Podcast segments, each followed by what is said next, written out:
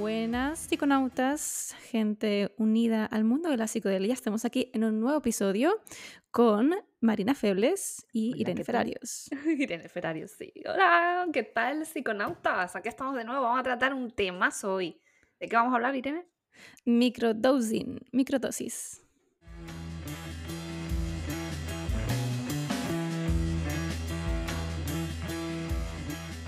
Primero vamos a establecer un poco de, eh, de base, ¿vale?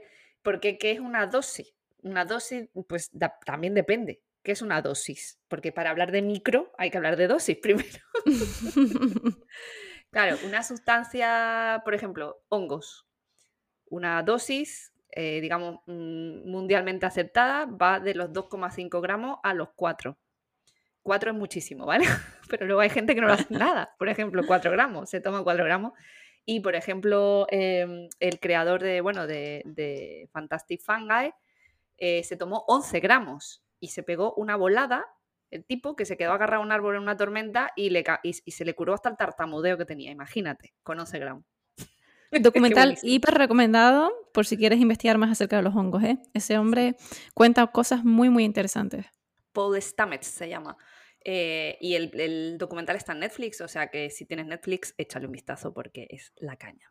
Bueno, pues hablando de dosis, ¿vale? Por ejemplo, una dosis completa, Irene, de LSD, por ejemplo, ¿cuánto sería? El LSD se mide en micras, ¿vale? Es una sustancia tan fuerte que la gente dice, pero una micra me va a hacer efecto. Sí, señores, puede ir de 50 micras, 100 micras, 200 micras, 300, de ahí para arriba. Mm. Los años 60, 70, 80, 90, eh, lo que pasaba era que la gente no cortaba los papeles de LSD, vienen en, en un cartón, que ese cartón se divide en papeles más pequeñitos y antes se tomaba pues mil micras de golpe. Para que se hagan una idea, lo que se toma ahora o lo que se suele tomar ahora son entre las 100 y 300 micras. Y con eso ya te pegas un viaje y una volada cósmica que, que, bueno, que si alguno lo ha experimentado sabe de lo que hablamos, ¿no? Pero ya 50 micras, a partir de las 50, 60 micras, ya empiezas a tener visuales. 100 micras puede ser ya un viaje más introspectivo, que puedes tener un poquito más de profundidad.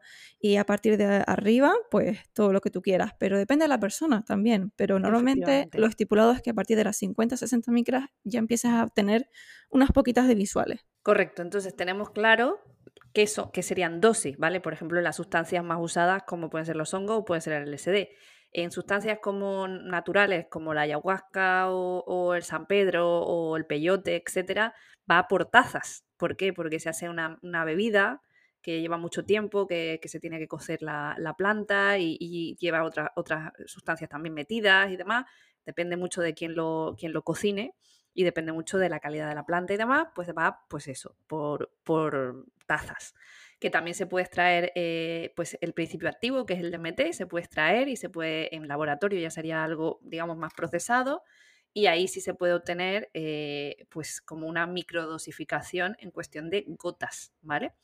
Entonces, eh, la microdosis. La microdosis, ¿por qué se ha puesto de moda o porque a lo mejor mucha gente lo ha escuchado?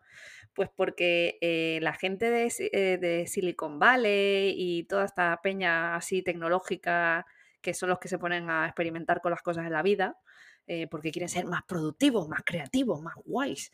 Entonces encontraron en los psicodélicos la, la- la forma de bustear o potenciar las capacidades del cerebro, pero no querían estar colocados, obvio, porque si no, no puedes trabajar. Imagínate con una full dose estar ahí intentando ver el monitor y viendo cosas saliendo.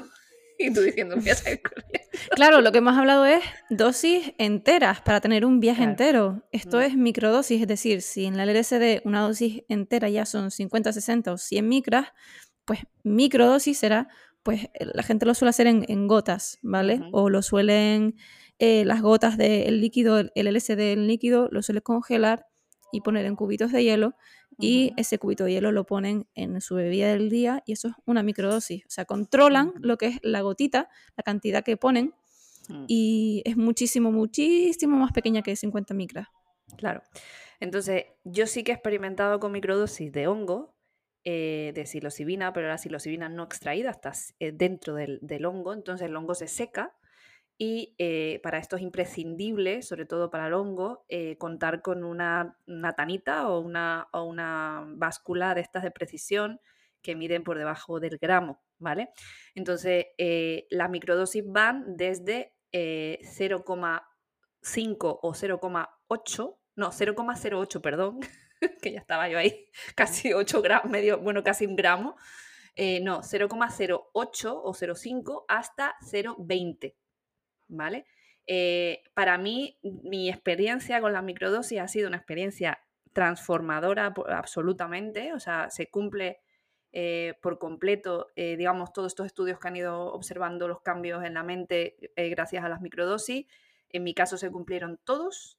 la primera dosis de 0,08 me, dejó bastante colocada y estaba intentando trabajar y, me dieron las risas, tenía reunión y. Encima tenía que grabar una entrevista y estaba riéndome con, cualquier cosa que decía mi invitado, me reía mucho. Y, y claro, el otro decía, joder, qué gracioso soy. No, no, amigo, es que estaba un poco colocada con, con los hongos. Entonces, al final lo que tienes que hacer es empezar de mucho menos e ir incrementando en función de, de, de cómo te vas sintiendo, ¿no? La cuestión es que seas capaz de trabajar o de hacer cualquier actividad eh, del día, porque si no... Y no solo capaz, sino que te la, te la incremente, ¿no? Tu capacidad de poder ser más eficiente o, tener mucho más control o foco. Mm, eso fue lo que a mí me pasó. De hecho, empecé a tomarlas en un momento bastante intenso eh, personal, de muchos cambios, de muchas emociones y, estaba bastante, bastante perdida.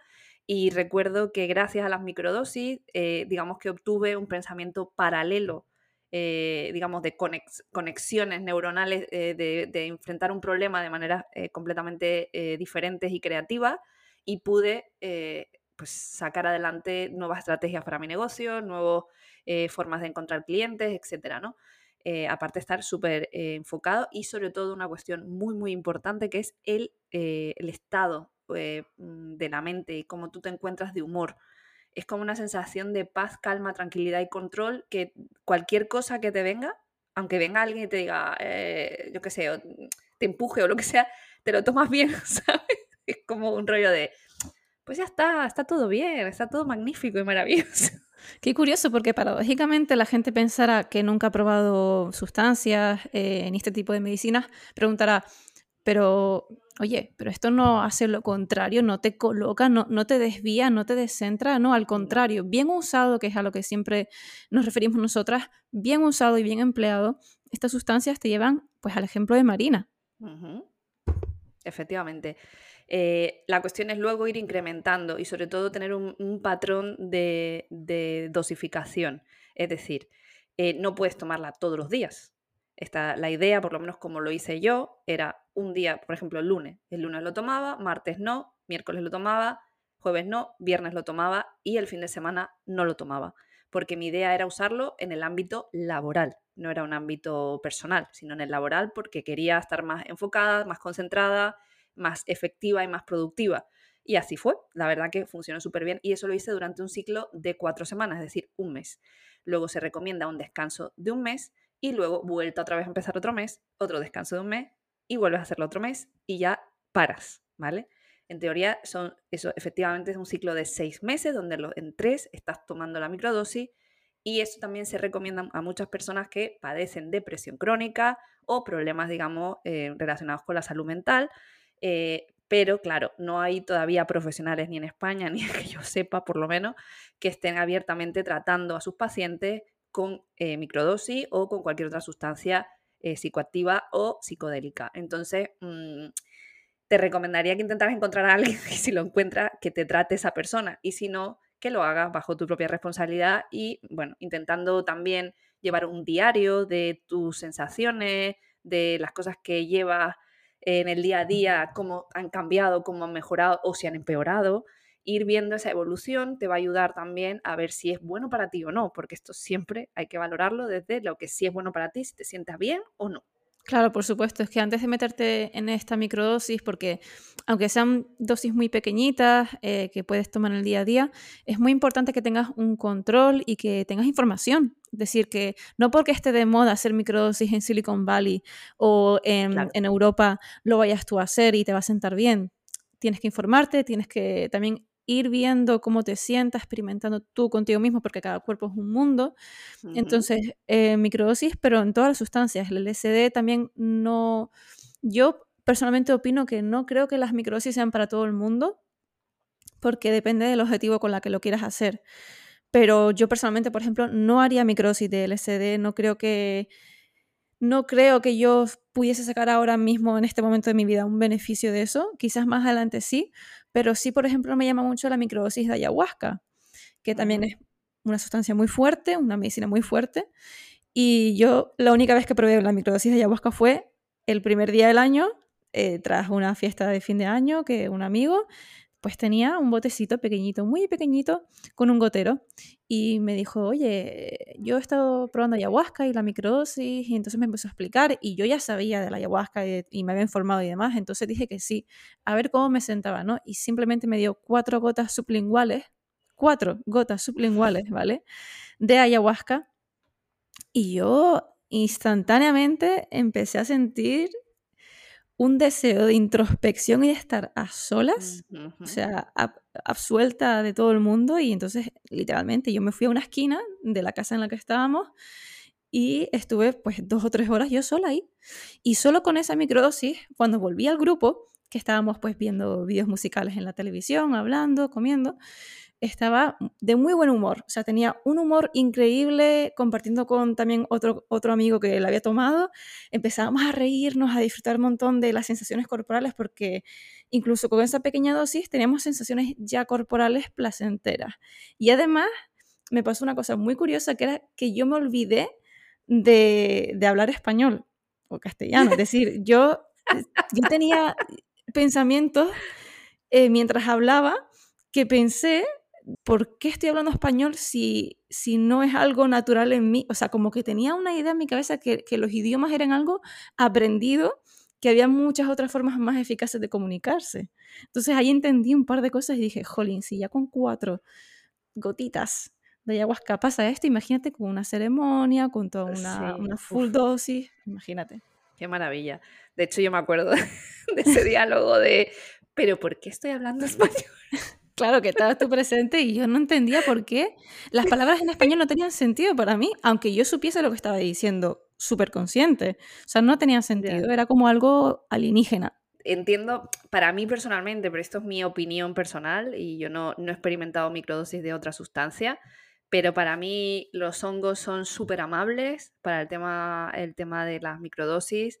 Eh, y, como tienes el juego de, de, irlas aumentando o disminuyendo en función de cómo te encuentres, em, me parece que se adapta muy bien sobre todo al, propósito. Por eso es muy importante tener este, este, este pensamiento previo a tomarlo y tener muy claro hacia dónde quieres que la sustancia te lleve, ¿no? Porque si no, puede ser que ni lo sientas directamente, que, que no te enteres de nada. Conozco a varias personas que han experimentado con microdosis de psilocibina eh, aislada, es decir, eh, se ha hecho a través de, un oleato o se ha extraído a través de, del alcohol, se ha macerado durante un tiempo, un macerado, y se ha extraído la, sustancia y no parece ser que no han notado mucho eh, los efectos ni han notado pues, las cosas que yo experimenté. Yo soy más amiga de mantenerlo en la planta, medir, o sea, pesar muy bien la cantidad y tomarlo. Tomarlo en el desayuno, te lo puedes saber, es que está seco, eso es como una planta, o sea, me refiero. Puede, son como tan chiquititos que es como si te tomaras una pastilla de, de, de, no sé, de, de, cualquier otra, otra sustancia o cualquier otro, otra vitamina o lo que sea que tomes, o complemento vitamínico, ¿no? Para adentro con la bebida que te tomes por la mañana. Y si se recomienda, por ejemplo, pues eso, no tomar otro tipo de sustancias durante el ciclo de microdosis, ya sea eh, pues, pues, tener un viaje psicodélico con el SD o eh, fumar marihuana o intentar mantenerte solo con la microdosis para mantener esos efectos y que puedas determinar qué es lo que te está ayudando de todo lo que te tomas.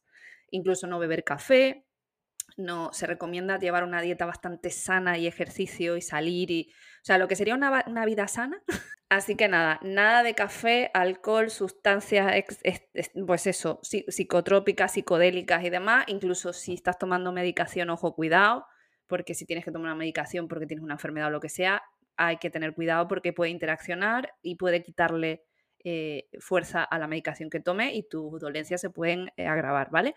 Entonces, a mí me ha servido y, con, y de hecho conozco a una persona justo hoy que eh, ha recibido su dosis y que va a empezar a tomarla y, va a ser una de las personas más cercanas, que tengo mucha confianza con, con él eh, y me irá contando pues también su experiencia y, vamos, me encantará si un día quiere venirse al podcast y contar su experiencia con la microdosis y, ojalá con lo que el, propósito con el que las toma eh, pues se cumpla, ¿no? Y, le, ayude en todo, en todo ese camino, ¿no?